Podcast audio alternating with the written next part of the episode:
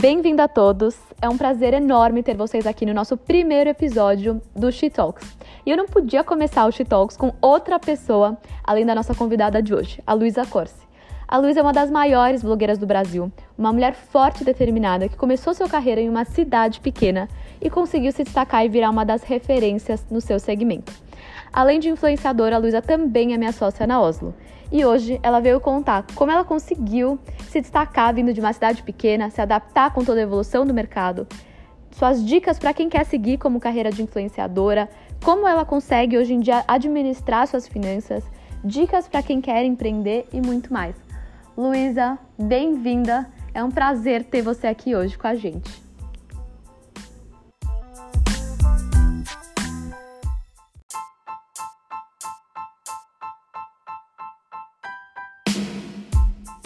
Não, eu tô, tô honrada com essa introdução aí. Tô me achando e tô muito feliz de estar aqui. Tô muito feliz que a Oslo tá sempre pensando em maneiras diferentes da gente se conectar, né, com, com o nosso público, enfim. E eu acho podcast uma ideia incrível e tô muito animada de fazer parte desse primeiro episódio. muito bom. E para quem não te conhece, é, vamos fazer aqui umas cinco perguntinhas para conseguirem te conhecer melhor. Então, Lu, fala um hobby que você tem.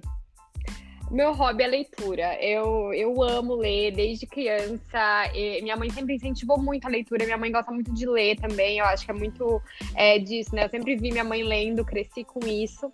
E virou rotina para mim, virou uma coisa natural para mim.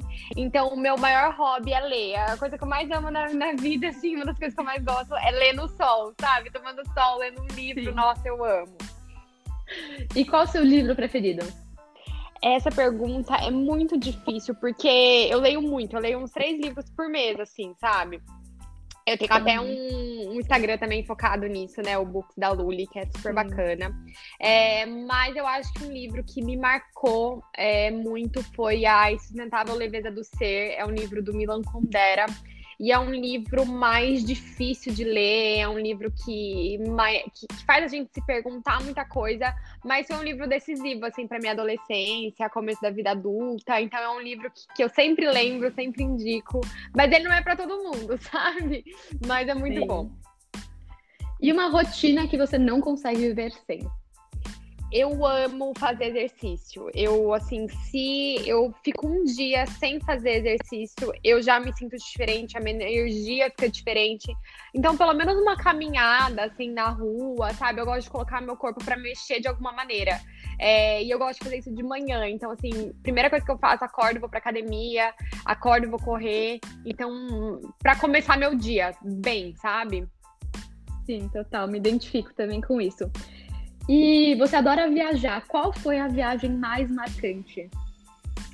A minha viagem que mais me marcou foi para o Butão, que é um pequeno reino budista, né, ali no, nos Himalaias.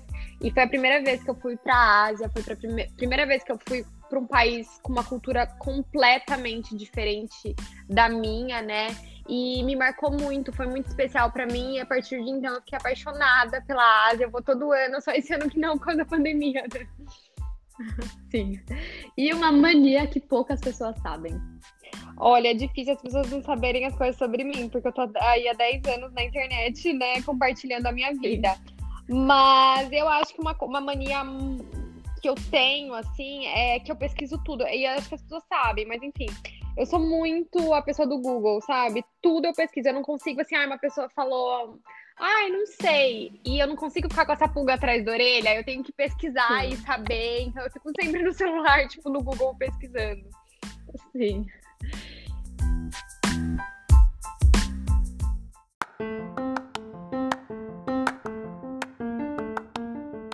E você mesmo falou, já está há 10 anos nessa história. Vamos voltar lá pro comecinho da sua carreira. Como foi o começo de tudo? É, você tinha uma super paixão por escrever, né? Você até fez faculdade disso.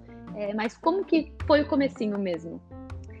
Eu comecei porque eu realmente estava meio perdida na vida, sabe? Eu tinha começado quatro, agora eu me perdi, eu até me perdi, acho que quatro cursos diferentes, quatro, isso, é, quatro cursos diferentes na faculdade, eu tinha desistido de três cursos, tinha vindo para São Paulo, voltei para Londrina, tentei trabalhar com meu pai e eu tinha 20 e poucos anos, né, e tava perdida. Daí eu entrei no jornalismo, porque eu realmente sempre gostei de ler e escrever muito, né, e eu sempre gostei de me comunicar. É, eu sempre fui uma pessoa que, que gostou realmente de comunicar, de, de, se comunicar, né? E eu sempre fui uma entusiasta dos blogs e das redes sociais, mesmo quando as pessoas não viam muito blog, não liam muito blog aqui no Brasil, eu já lia, eu já gostava. Eu tinha tudo, sabe? Era a época do Fotolog, eu tinha, eu tinha Orkut, eu tinha MySpace, eu tinha tudo, sabe? Eu adorava postar. É, e eu comecei a perceber que algumas meninas já, né, já existem algumas meninas com blogs e tal. E daí, como eu estava na, no primeiro ano de jornalismo, eu, eu falei, ah, eu vou criar um blog também. Porque, na verdade, eu pensei como uma forma de estágio, sabe? Porque eu já estava querendo trabalhar com alguma coisa, daí eu, eu, sonhava em trabalhar em alguma revista, alguma coisa do tipo. Só que em Londrina esse mercado não era tão aflorado, né? Não tinha um lugar, uma revista de moda, de lifestyle, onde eu pudesse trabalhar. Então eu falei, ah, eu vou criar um blog aí para ser meio que meu, meu portfólio, sabe? Daí eu criei. Primeiro eu criei um blog com três amigas e eu me apaixonei. Gostei muito, me senti realizada e a partir daí eu decidi criar meu blog sozinha e levar isso bem a sério mesmo. Legal. E, e quando você fez o blog, era sobre o que? Era para falar sobre lifestyle? Era, eu falava assim, eu falava muito de celebridades também, e depois começou essa coisa de focar bastante né, na, na, minha vida, assim, no meu uhum. lifestyle. Então, mostrar os meus looks, falava de tendência das celebridades. Só que eu sempre falei, é, é muito engraçado isso, porque eu sempre falei das coisas que eu falo até hoje. Então eu nunca uhum. foquei tanto só em moda, sabe? Eu focava muito também, desde o começo eu já dava Sim. dica de livro, desde o começo eu já postava receita. É, então, assim, eu sempre tive essa preocupação de não focar numa coisa só, porque eu acho que isso é muito da minha personalidade. Eu sou uma pessoa muito múltipla, assim. Se falar, nossa, minha grande paixão é moda, não. Eu não sei qual é a minha grande paixão, eu tenho várias paixões. E daí eu sempre quis dividir tudo isso no, no meu blog, né? Porque nem existia Instagram na época, isso daí foi em 2011. É, e aí você fazia assim, você postava no blog todo dia? Como foi a evolução também do blog pro Instagram? Todo dia. Eu sou uma pessoa muito assim, é, eu levo as coisas bem a sério, sabe? Então eu lembro que eu postava todos os dias. Se, se tinha um dia sem postar, é, eu já ficava, não, eu tenho que postar é, eu, eu tinha um, uma rotina mesmo de postagem em viagens, tudo. Nossa, eu lembro que era um estresse da internet, né? Que naquela época as coisas não eram tão uhum. fáceis, não tinha né, o iPhone, é, era tudo mais difícil, né? Mas eu lembro que eu postava todos os dias religiosamente. E você, desde o começo, já teve, é, já foi com a ideia de que seria o seu negócio, ou não? Você começou é, com hobby? Não, de jeito nenhum. Até porque eu não tinha de verdade, assim, essa pretensão. Eu queria poder escrever sobre as coisas que eu gostava. Eu achava que era tipo um estágio, sabe? Ai, depois da, da faculdade, eu Sim. vou fazer, né? Já que, já que não tinha um lugar para eu fazer isso em Londrina, né? Eu falei, ah, eu vou fazer o meu próprio. E eu escrevo sobre as coisas que eu gosto, eu pesquiso e depois eu posso mostrar como um portfólio quando eu quiser procurar um emprego, né? Então era muito para isso. Eu nunca pensei, quando eu comecei, eu realmente não imaginava que queria se tornar meu trabalho, sabe? Até porque não era igual é hoje, né? Que as pessoas já chegam com essa ideia e tal. Tinham algumas meninas que eram blogueiras e já estavam famosas, já estavam, né, em evidência, mas era uma coisa muito distante para mim.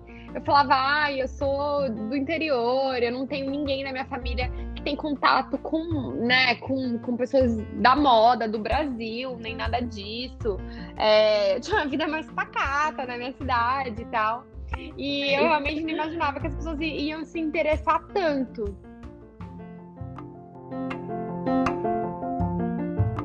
E aí você fez realmente para ser como se fosse um portfólio. Você chegou a prestar é, algum lugar para entrar, uma, fazer alguma entrevista de emprego ou não? Assim, o blog começou a de fato crescer e aí você engatou e falou, não, agora. é, porque daí, bem quando. Daí as, as revistas, né, começaram a, a cair, né? É, e as redes sociais uhum. e os blogs a, a crescerem, né? Então foi bem nessa época. E daí eu vi que o blog estava crescendo.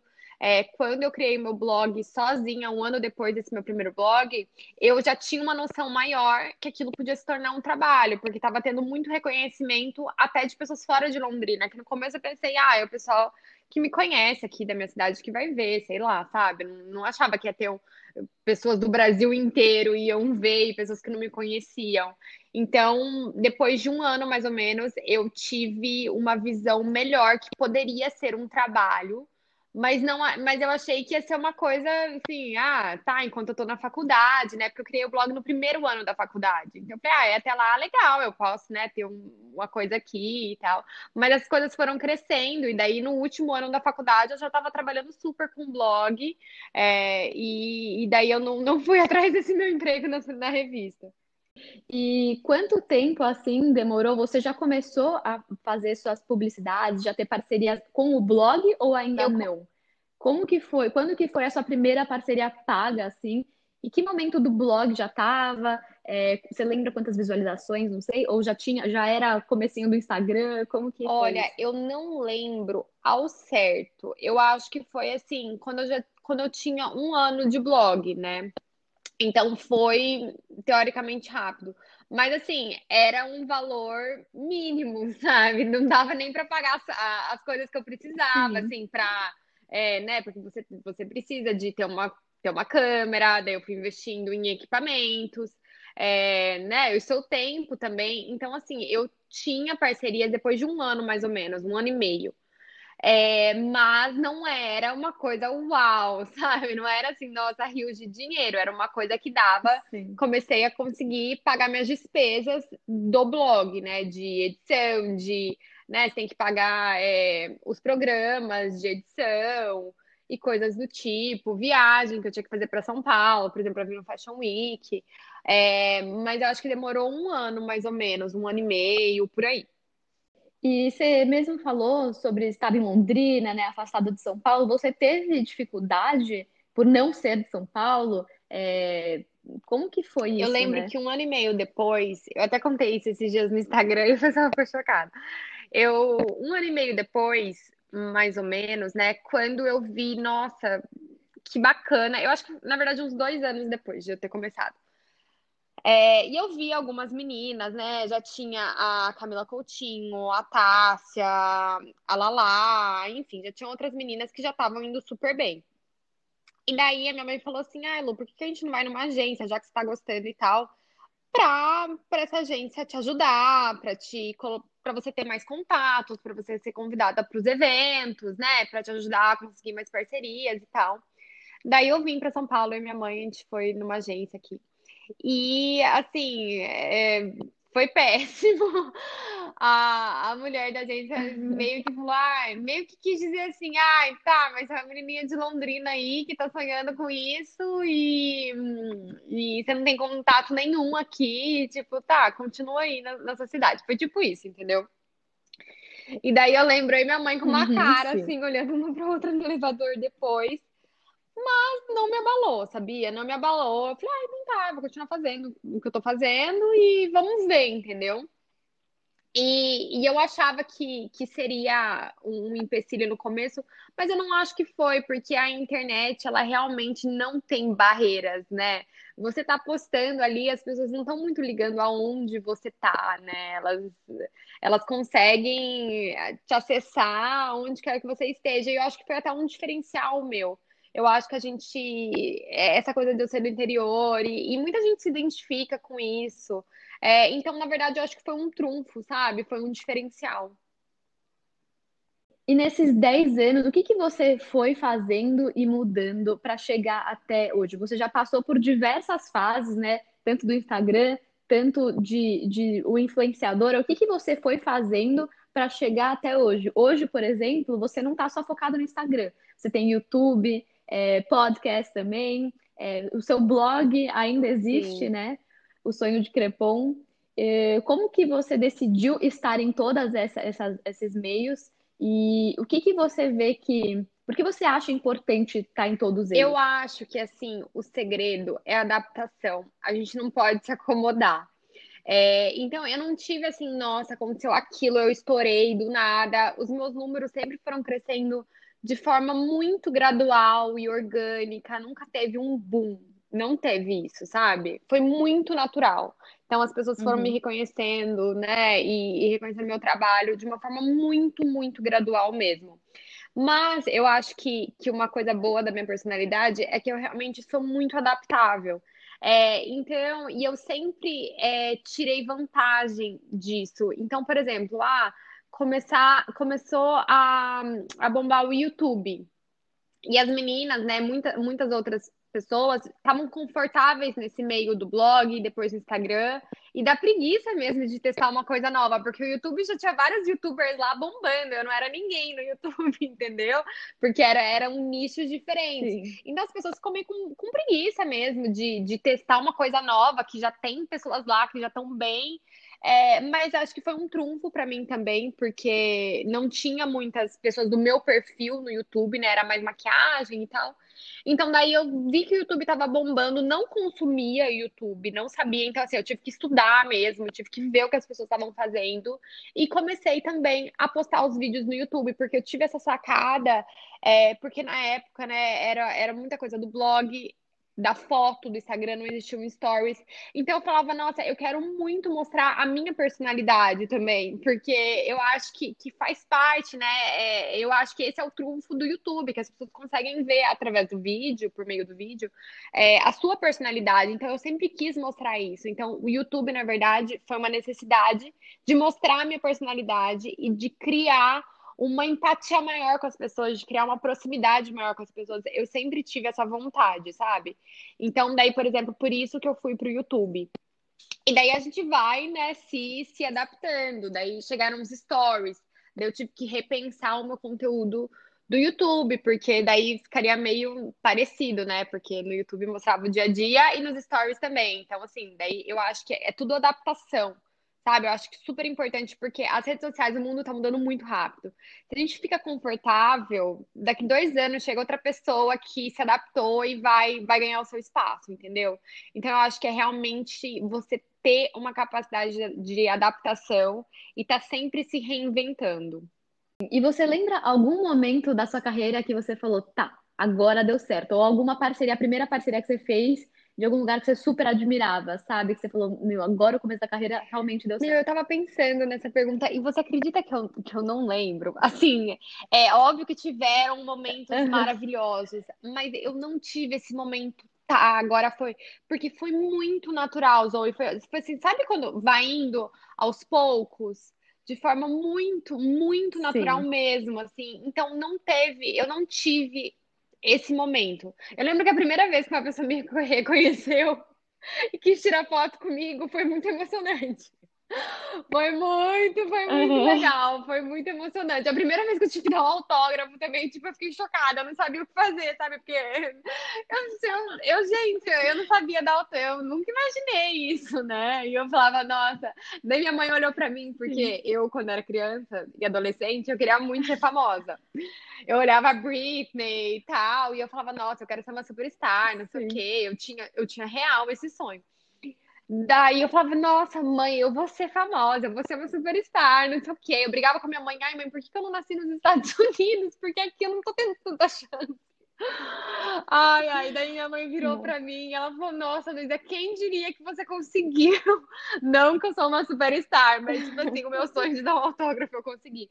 Mas eu lembro que foi, foi, foi engraçado, assim, sabe? Foi um choque. Mas depois desses primeiros baques, assim, foi uma coisa muito natural, as minhas parcerias, é, é, sabe assim, quando foi algo natural?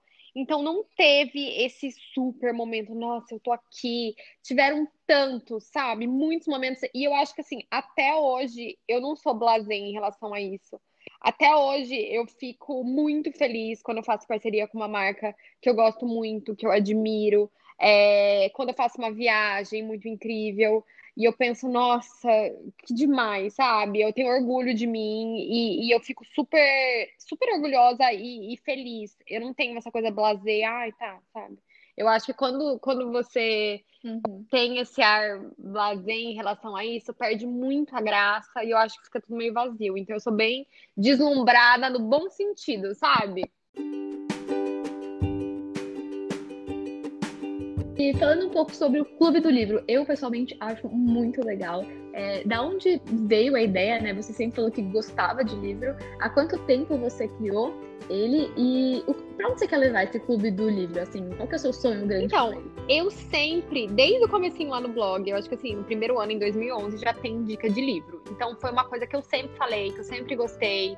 É, então, super natural, sabe? Só que eu senti a necessidade de ter um espaço só para isso. Porque eu sempre indiquei livros no meu blog, no meu Instagram pessoal, no meu YouTube, mas eu sentia. É, mas é, é um público muito específico, né, Zoe? Não é todo mundo que gosta de ler. É, então Sim. eu senti a vontade de conversar com esse público específico. Né? Então foi por isso que eu criei esse Instagram. E eu também, eu, eu acho que uma coisa muito legal, né, que, que eu consigo com a minha visibilidade é inspirar as pessoas e, e, e trazer, ser uma boa influência, né? E eu acho que, pelo menos quando eu tava crescendo, e eu acho que você vai se identificar também, porque a gente tem mais ou menos a mesma idade, é, ler é, não era considerado uma coisa cool, legal, era meio de nerd. Você se identifica com isso? A gente não queria sim. ser nerd de jeito nenhum quando sim, a gente era adolescente, sim. sabe? A gente queria ser ser cool uhum. e tal. É, e, eu sempre quis desmistificar isso. E tinha muita essa coisa, ai, da blogueira, da menina que gosta de moda, mas assim, ela gosta só disso. E eu sempre quis desmistificar isso e mostrar que você pode gostar de moda e gostar de ler, e gostar de mil coisas que você quiser, e que ler é sim cool, ler é bacana acho isso legal das redes sociais, sabe? Porque eu vejo que, assim, é, alguns anos atrás era legal você postar no Insta lá, ai, corri tantos quilômetros, né? Tipo assim, é, e é bacana e é legal você querer mostrar pros outros. É uma forma de incentivo também, as pessoas acham legal. Acho super normal. Até hoje as pessoas fazem isso, eu faço isso, acho super legal. E agora tá tendo uma coisa também que eu acho muito legal, é as pessoas postando livro, tipo, ai, tô lendo esse livro como uma coisa legal, sabe? É bacana ler, você é bacana. Sim. Então, e eu acho super legal incentivar isso, porque ler é realmente muito bacana. Eu acho que a gente consegue ter contato com uma realidade que não é a nossa, porque muitas vezes a gente vive em bolhas, é difícil sair disso. E eu acho que por meio dos livros você consegue sair da sua bolha entrar numa bolha diferente. É, então é uma maneira de incentivar também a leitura e mostrar que ler é legal que é bacana. É, então eu tenho um público muito legal no Clube do Livro. Eu, eu amo, assim, é, é super bacana. A gente tem conversas que eu não consigo ter no meu Instagram pessoal, porque é muita gente. É, então, assim, eu consigo até focar em temas mais profundos, sem até temas polêmicos, sem polemizar, sabe? Sem virar uma. Sim, porque É realmente, são realmente pessoas que estão mais focadas nisso. Então, é muito bacana mesmo. E eu nunca tive uma pretensão assim, nossa, eu quero ganhar dinheiro pro Clube do Livro, e incentivar mesmo e, e sabe, e ter, fazer uma contribuição e dividir uma paixão. É muito gostoso, é gratificante você dividir uma paixão, né? Você falar sobre uma coisa que as pessoas amam e, nossa, eu acho isso muito legal. É, mas com a pandemia, eu acho que está tendo essa mudança de mindset também. É, começaram alguns, algumas parcerias no, no Clube do Livro. E eu acho isso super legal, porque dá incentivo a outras pessoas. Eu vejo muitas pessoas fazendo Instagram de clube do livro, que eu achei super legal. É, então, assim, eu não tenho assim, nossa, eu quero ser o maior, eu nem. Né, eu quero, assim, é, que mais pessoas se apaixonem por essa minha paixão. Se eu, se eu conseguir isso, tá ótimo, sabe? E a gente falou muito sobre você conseguir inovar. Então, por exemplo, você é, não fica só em, concentrado em uma rede social, você consegue é, diversificar, você também consegue criar essa comunidade com o Clube do Livro. É, uma coisa que eu sempre falo para você é que acho que você se diferencia muito, é porque você se julga até como criadora de conteúdo. Eu acho que isso te faz é, diferenciar das demais. É, mas isso é o meu ver. O que, que você acha que você faz que te diferencia e te torna essa pessoa é, que é hoje? Ai, obrigada, Zoe. Eu acho realmente que eu tenho essa preocupação. Tenho uma preocupação muito grande com isso, de, de criar conteúdo, não simplesmente mostrar a minha vida, é porque isso é mais fácil, entendeu? Querendo ou não. Eu, eu, eu, sinto muita vontade, mesmo, né, quando eu vou fazer uma publicidade. Então, por exemplo, ontem eu fiz uma publicidade de um produto que eu amo, de vitamina C, e daí tinha um briefing lá, eu falei, gente, eu não vou falar só isso, ai, tá, esse produto é incrível. Mas por que é incrível? Eu, eu fui ensinar alguma coisa para as pessoas, mesmo a pessoa, porque daí mesmo a pessoa que não tá afim de comprar, ela olha aquilo e fala, putz, aprendi alguma coisa, entendeu? Depois, quando ela, né, daqui um ano, se ela quiser, né, se ela ouvir falar sobre, sobre isso, sobre aquele ativo, ela vai lembrar que ela aprendeu alguma coisa. Quando eu tô mostrando um look, é, eu, eu tento não falar assim, ai, que lindo, gente. Sabe assim, ai, falar, olha, esse shape ficou legal por causa disso, isso combina com isso. Se você quiser alongar, porque daí eu acho que traz um conteúdo para as pessoas. Eu acho que esse é, um, é uma grande. É, uma das grandes dificuldades mesmo, porque a gente tem que. E é difícil isso, é muito mais fácil ir no, no, básico, no raso, entendeu? Mas eu acho que isso, a, agregar alguma coisa na vida das pessoas é muito importante, entendeu? Então eu realmente tento fazer isso, eu tento criar conteúdo, eu sempre fico pensando em maneiras diferentes, em assuntos diferentes. É, e eu acho que eu tenho uma proximidade legal com as pessoas que me seguem, porque eu acho que muita gente é, criou essa, essa barreira. Hoje em dia tem muitas é, blogueiras, é que eu falo blogueiras, né? eu sou da época dos blogs.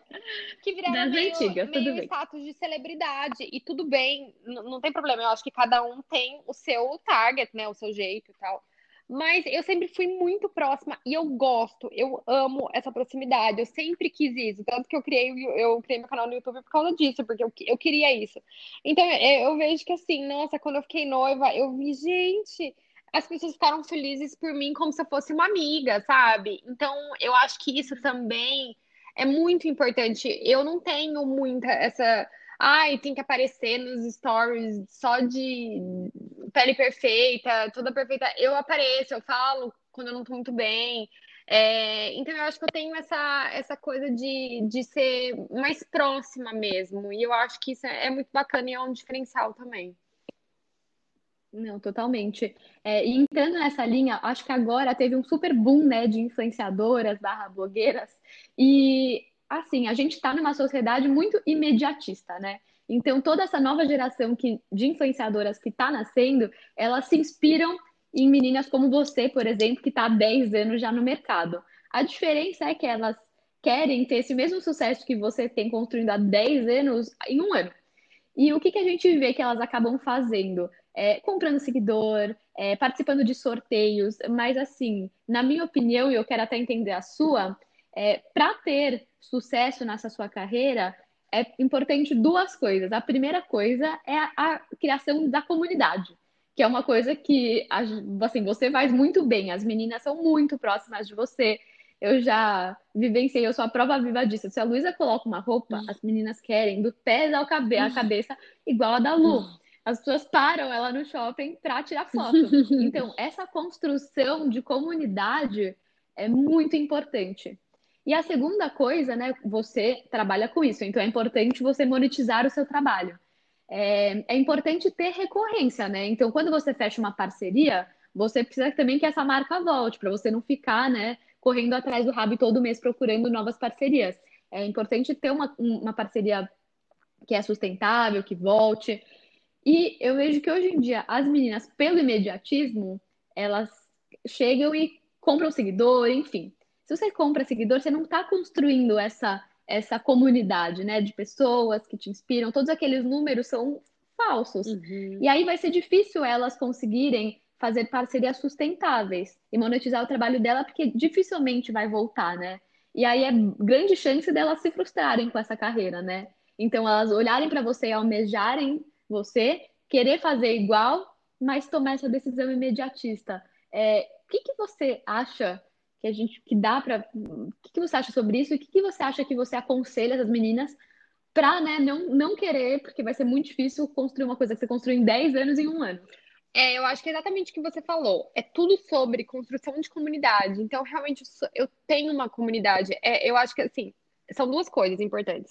Construção de comunidade e construção de autoridade. Então, essas duas coisas demandam tempo, não é do dia para noite. Como que você. É, a comunidade é aquilo, a pessoa te se, se sente, né, que você você é uma amiga, você é próxima, então é uma dica de uma amiga. Você vai acreditar, você vai seguir a dica de um estranho na rua? Não. Você vai seguir a dica de uma pessoa que você se sente próxima, que você confia, entendeu? E isso não é do dia para noite né? É, eu, eu acho que é, que é muito isso. E a autoridade também. Então, quando eu falo alguma coisa, as pessoas acreditam em mim, no que eu tô falando. Por exemplo, se eu explico alguma coisa, eu vou viajar, eu explico alguma coisa.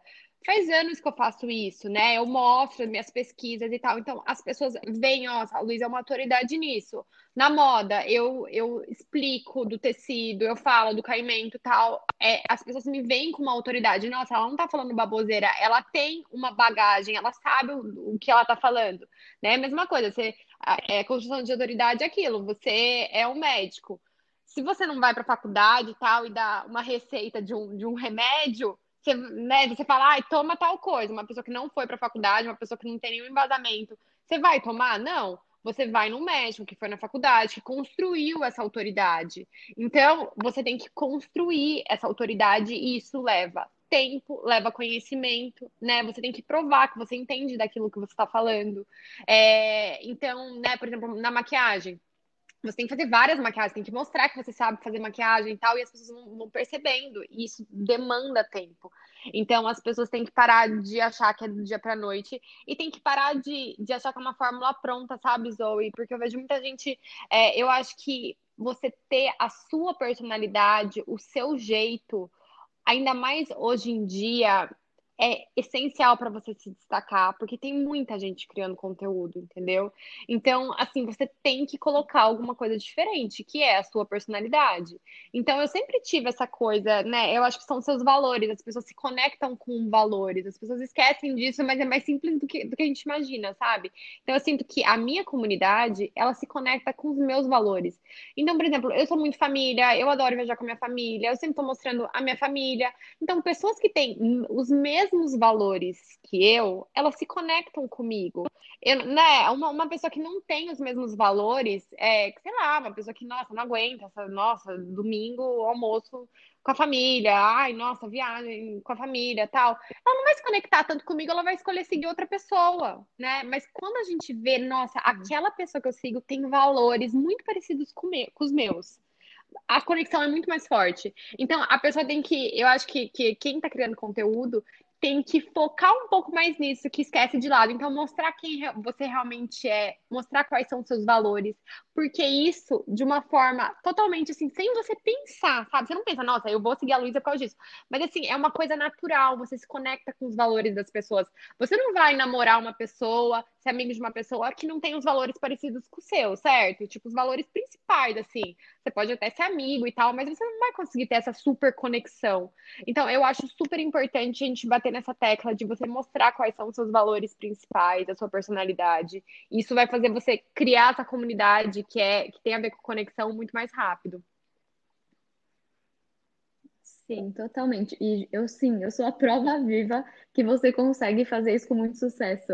É, que nem eu falei, assim, as pessoas comemoram por você mesmo. Quando você ficou noiva, tinha menina que te segue mandando mensagem para Oslo, assim, Gente, estou muito feliz que a Lisa tá noiva. Nossa, irmão, assim, muito surreal. É surreal. Muito surreal. Então, nossa, é muito carinho, sabe? Eu fico, gente, que demais. Mas é isso é construído ao longo de muitos anos. Eu acho que as meninas viram, tipo, vários namorados que eu terminei, sabe? Daí acho que elas estão felizes, tipo, nossa, agora vai.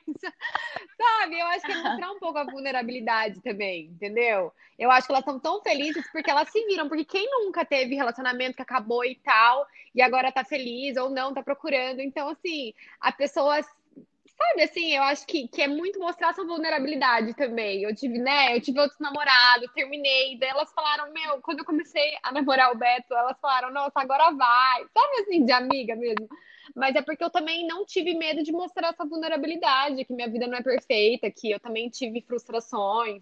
Então, eu acho que isso tudo conecta mais, entendeu? Sim, total. E falando mais um pouquinho, esse uh, mês é um super mês especial, porque você faz um ano de Oslo. Ai, tô muito feliz. E eu já recebi minha caixa aqui, meu Golden Vlog de um ano, que eu tô super animada pra mostrar pra vocês também. Oba! E assim, como que foi esse processo, né? É, mais uma vez, acho que é você também é, se diferenciando. Como que foi esse processo de entrada na Oslo? É, e quais são esses aprendizados, né, desse um ano que você é, teve aqui com a gente? Então, eu sempre fui uma pessoa assim, né? Eu sempre fui uma pessoa muito que, que eu realmente via é, essa mudança no, né? Como eu falei, eu sempre acompanhei as mudanças no meio que a gente está vivendo, no meio que eu trabalho, e eu acho importante acompanhar essas mudanças. E uma coisa que eu vejo, né, é que realmente, quando eu comecei no, no, no, blog, era muito essa coisa da fast fashion bombando, de você comprar a blusinha da tendência e usar uma vez e nunca mais e, e tal. E e, e, acho que o mundo está mudando, a gente está vendo que isso não é bom para ninguém, né? Pro, enfim, para o planeta. E eu acho que, que a gente está tendo, vendo o, o mundo da moda com outros olhos, tá? E eu acho que eu tenho que ter um papel nisso também, né? E sempre fiquei me indagando o que eu podia fazer, porque eu não vou ser hipócrita, eu, eu, eu, eu trabalho com consumismo, né? Eu, eu falo de marcas, eu sempre tento escolher marcas sempre escolho peças mais atemporais, sempre mostro várias maneiras de usar a mesma roupa, mas eu trabalho com isso. E eu acho que dá para fazer isso sim de um jeito mais bacana para todo mundo, né? Para o mundo. E daí quando surgiu o convite da Oslo, que tem realmente esse moto, né? Essa essa ideia mesmo, que é de você reciclar peças, então essa ideia de aquela peça que está guardada no seu guarda-roupa, que você não está usando, de você outra pessoa comprar isso é, e, de uma, e mais barato, né? Eu acho isso muito legal. É, a ideia também de marca de, de coleções antigas, né? Essa coisa das coleções na moda é uma coisa muito difícil, porque daí, ah, é coleção passada e aí, o que você vai fazer com essa coleção passada? Então, a Osmo ser um lugar também para essas marcas venderem essas coleções passadas que ainda estão lindas, que ainda estão atemporais e com um preço mais legal também para o consumidor final. Então, eu acho que, que é uma ideia muito fantástica, que eu me apaixonei e eu acho que tem tudo a ver com para onde o mundo da moda tá indo, sabe? De, de não ser essa coisa descartável. Acho que a Oslo é muito sobre é, a moda não é descartável. Você pode sim usar uma coleção passada, você pode sim usar uma peça que foi de outra pessoa. Isso é bacana, isso é legal, e a gente tem que, que realmente ir por esse caminho, sabe? E, Lu, assim, muita gente te vê como sucesso, né? É, bom, você já é super referência em vários canais, agora você também é sócio de uma empresa, você é noiva, tá noiva do amor da sua vida. É, assim, parece que é tudo uma vida perfeita, né? O que, que é sucesso para você? Olha, eu acho que isso é tão difícil, Zoe, porque assim, a gente, eu tava, até tava fazendo um curso da felicidade e eu tava até ouvindo sobre isso, porque a gente se acostuma com tudo, né? É do ser humano, né? Tipo, ah, eu sou assim, você é assim. A, a grande maioria, é, a gente se acostuma, então a gente chega num, num nível, ah, eu quero tal coisa. Quando eu tiver tal coisa, eu vou ficar feliz, tá? Já foi. E não, a gente quer sempre Sim. mais, entendeu? A gente quer sempre, sempre mais. Isso é natural do ser humano. Então, eu ainda me cobro muito, entendeu? Em vários pontos da minha vida. Não acho que, nossa, pronto, já agora tenho 30 anos. Eu, e, e, assim, eu acho que é um exercício mesmo. Eu sei que eu conquistei muita coisa, eu tenho muito orgulho de mim, do que eu conquistei. Mas eu ainda quero mais, sabe? Eu ainda quero mais. É, uhum. Mas eu acho que sucesso é, é um pouco isso, você ter orgulho também da sua trajetória. Né? É, parece meio clichê falar isso, mas assim, se eu não tivesse orgulho do trabalho que eu tô fazendo, putz, não seria sucesso para mim mesmo, todo mundo falando que é, sabe? Eu, eu sou uma pessoa assim, que às vezes quando Sim. eu faço um trabalho que eu não me orgulho, eu não consigo dormir. Eu fico, ai não, eu deveria ter feito melhor, eu poderia ter feito melhor. Então, assim, eu, eu sou uma pessoa assim. E eu acho que sucesso é quando você deita na cama com orgulho do que você conquistou, entendeu?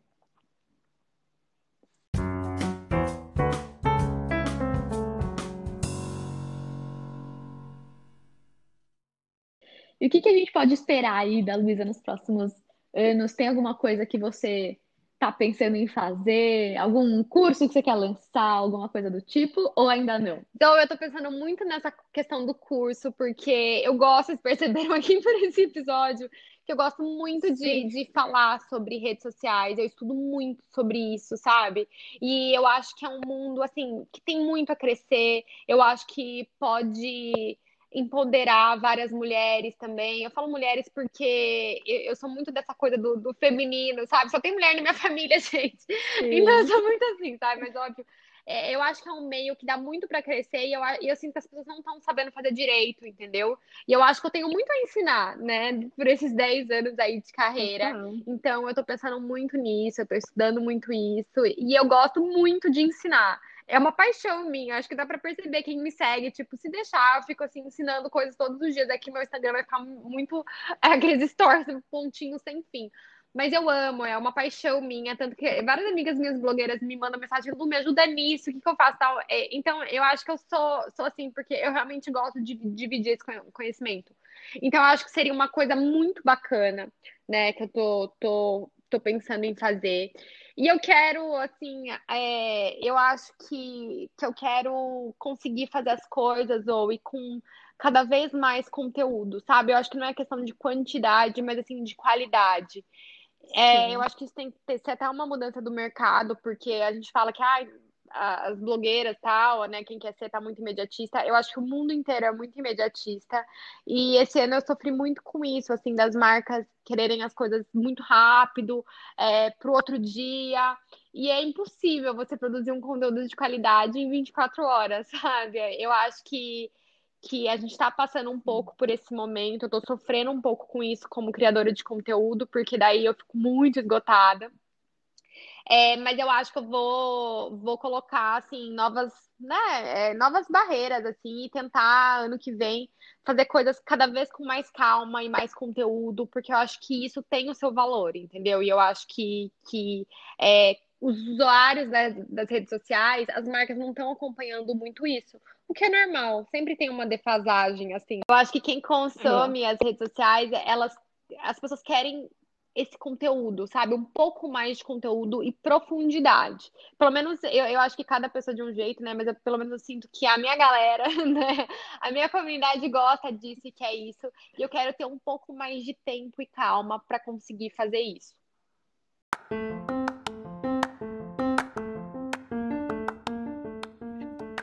para a gente ter uma ideia, né? Quantas parcerias mais ou menos você faz por mês? Você chega a ter que negar algumas parcerias? Como que funciona? Zoe, eu nego muita, assim, esse final de ano eu tô negando praticamente todas, porque a minha agenda tá fechada até fevereiro porque eu tenho um número, né, de publicidades que eu faço por dia, eu não faço mais que, que tal número, é, eu não faço mais que tal número por mês, porque eu tenho muito essa preocupação de realmente inserir isso no meu dia a dia. Então, por exemplo, um look é o look que eu vou usar naquele dia. Então, não tem como eu fazer de duas marcas diferentes, né? Porque é, é quando eu faço né, uma, uma, publicidade de uma roupa, é a roupa que eu tô usando, que eu saí de casa com ela, é, de alguma comida, é a comida que eu comi ali no meu almoço, no meu meu jantar. Então, eu acho que a gente tem que ter essa preocupação, né? Pelo menos eu sinto que eu tenho essa preocupação de inserir aquilo na minha rotina. Tem que fazer sentido com a minha rotina, com aquilo que eu tô vivendo. É, e tem que ter um número também, um número limite, né? Então, eu limitei é, novembro, limitei já dezembro e, e janeiro também.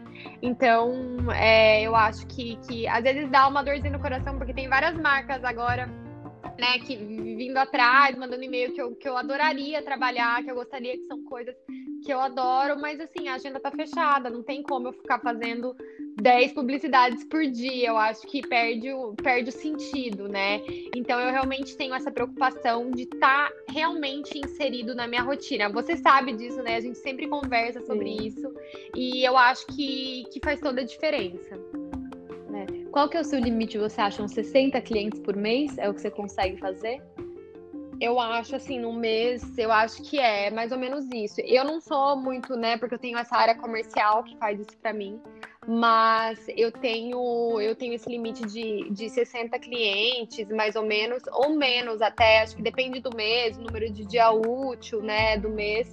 É, depende muito de tudo, né? Agora em janeiro eu também eu vou pra praia, eu quero dar uns dias de descanso, então eu também limitei ainda mais, que tem que ter isso, né? É, na praia, tá? Vou estar com a minha família de biquíni, então não, não tem muito sentido eu ficar fazendo um monte de, de, coisa que não tem a ver com, aquele, com aquilo que eu tô vivendo, entendeu? Então é muito, depende muito do mês, daquilo que eu tô vivendo naquele mês, é, se as marcas vão encaixar com aquilo que eu tô vivendo naquele mês. É, então não, não tem um número exato. Sim. E falando agora é, da parte financeira, é, a gente já viu aí uma seguidora te perguntou uma vez, é, Lúcio, já fez seu primeiro milhão? E aí, felizmente, né, você falou, gente, já, e a gente tem que se orgulhar. É, acho que muita mulher tem vergonha, né, de falar que, sabe, faz dinheiro e que ganha bem, enfim. Quando foi seu primeiro milhão? Há quanto tempo atrás foi? E, e como que é essa parte financeira para você, né? Você que cuida do seu dinheiro, você tem algum apoio? Zoe, eu sou péssima nisso, na verdade. Porque o que aconteceu, eu sempre tratei o meu, o meu negócio como uma empresa mesmo. Então não era assim, ai, né, eu tenho um, eu pago imposto, eu tenho uma conta jurídica, né? Então não é, não é minha conta pessoal lá que eu posso. Então, eu tenho como se fosse um salário por mês. Sim. Tá? Então, e, e, é minha mãe, que é meu financeiro, que ela cuida de toda essa parte, e ela me dá o meu salário, e daí no começo do ano né? A gente vai ajustando e tal. Então, na verdade, eu não tinha muita noção de quanto eu ganhava. Porque eu tenho esse salário, eu tava feliz com o meu salário e, e a minha conta tava lá crescendo. E daí, quando eu vi, eu já tinha passado desse, desse primeiro milhão e, e, eu nem tinha me dado conta disso, entendeu? Porque realmente não, não, não, era, não era meu foco, eu não gastava tudo, eu tinha esse salário que eu tava bem. E daí, eu não lembro exatamente como foi, quando foi, tá? Mas foi super emocionante. Eu falei pro meu pai, pai, nossa, conquistei, foi super legal, foi antes dos 30, né? Então foi um super marco para mim. Eu acho que a gente não tem que ter vergonha mesmo de falar sobre isso. Eu até, depois disso, é, agora eu tô com uma empresa que tá me ajudando, eu tô investindo, que eu falei, não, não é possível, agora eu tenho que, né, eu tenho que que focar nisso também é uma, é uma coisa importante. É, mas, é, e, eu, e eu sempre falo isso, que a gente não tem que ter, ter medo de ser ambiciosa, sabe? Para mim, nunca foi tanto sobre o dinheiro acumular. Eu sempre quis ter a minha independência e fazer as coisas que eu queria fazer. Então, a partir do momento que eu tava tendo isso, já foi um marco para mim muito mais do que um, um, milhão, entendeu? A partir do momento que eu tava conseguindo pagar minhas contas e se eu queria fazer uma viagem, eu conseguia ir sem ter que pedir permissão para ninguém. Para mim, essa foi o, uau para mim, entendeu? Mais do que a marca do milhão.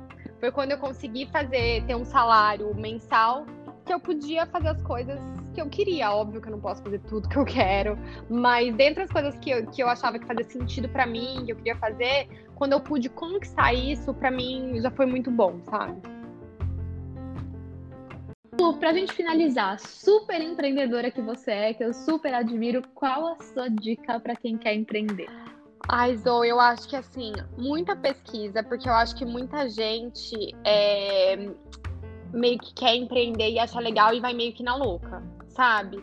Eu acho que Sim. não é para ser na louca. Eu acho que tem, você tem que ter um plano de negócio, você tem que estudar, né? Quanto tempo você estudou antes de fazer a Oslo, né? Ter essa ideia? Você tem que pesquisar o mercado, Sim. você tem que conversar com pessoas é, do mercado, se acham a sua ideia viável. Eu acho que tem que fazer pesquisa. Eu acho que é uma coisa muito séria para você começar muito na louca. Eu, eu não sou nessa vibe, entendeu? Largar tudo e começar a empreender, sendo que, que talvez sem, sem nenhuma pesquisa, entendeu? É, e, por exemplo, quando eu comecei a ser blogueira, né? Muita gente fala, ah, eu quero abandonar tudo e virar blogueira. Gente, eu continuei na faculdade, eu tava na faculdade. Eu nunca abandonei a faculdade. Eu fiz, eu me formei, porque nunca se sabia o dia de amanhã. Então, eu, né, qualquer coisa eu tinha um diploma e eu podia trabalhar no jornal, numa revista. Então, assim, mesmo indo bem, eu já tinha quatro anos de blog. É, eu tava indo super bem, eu já tava ganhando um dinheiro, eu não abandonei, porque eu falei, hum, né, é, a gente tem que ter um, um, plano B, eu acho. Então, eu acho que assim, é não confundir empreender com ir na louca. Eu acho que é pesquisar e ter certeza do seu modelo de negócio, tudo estruturado, porque eu acho que empreender não é fácil. Quando você tem as coisas mais estruturadas, já fica muito mais, mais fácil, né? É, quando tá desorganizado, eu acho que dificulta muito. E eu acho que é você ter paciência, né? É, não querer as coisas do dia para noite. Eu acho que é muita paciência e resiliência também. Ótimas dicas. Lu, muito obrigada. Eu amei esse episódio. Acho que todo mundo vai gostar também. Como sempre, aprendendo bastante com você. E muito obrigada. Ai, adorei, gente. Espero que vocês tenham gostado. E já sigam aí o podcast da Oslo, porque a Zoe vai trazer muitos convidados legais para você que quer empreender, para entender um pouco mais desses business também, de internet, redes sociais. Eu acho que vai ser bem, bem bacana. Tô super ansiosa para os próximos episódios e muito honrada de ter feito parte desse primeiro.